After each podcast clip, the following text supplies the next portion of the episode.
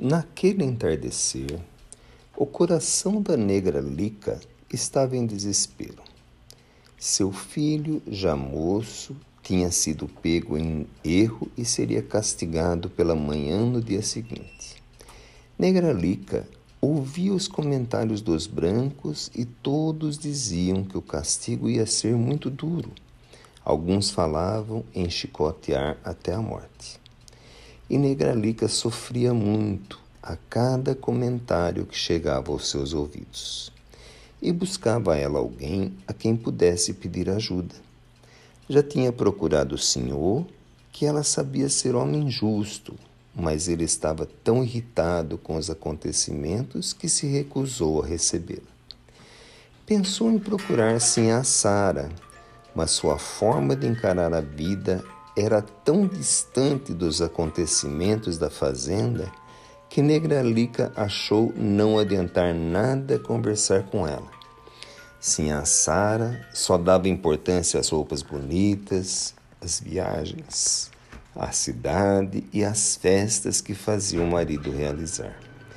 Desde que tivera os filhos pequenos e deixara aos cuidados das negras, Sim, a Sara demonstrou que queria as crianças por perto somente quando elas estivessem limpas e asseadas, nos momentos em que a família se reunia para as refeições ou para as conversações.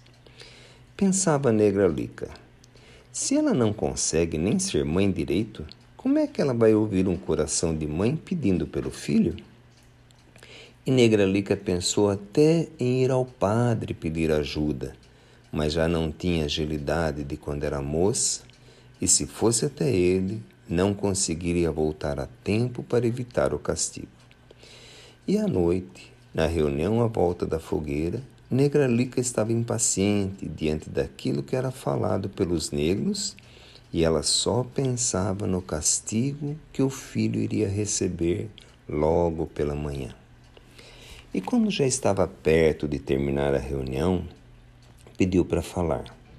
E em lágrimas pediu: Ô oh, Senhor que está nos céus, não sei para quem pedir ajuda.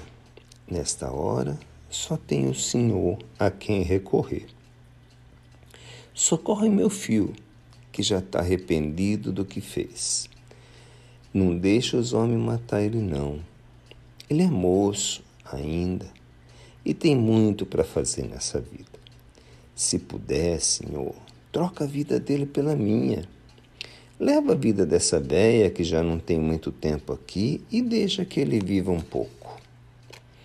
E naquela noite, todos foram embora em silêncio, lembrando cada um das palavras da negalica e aguardando o raiar do novo dia. E o dia chegou, e os preparativos para o castigo foram feitos.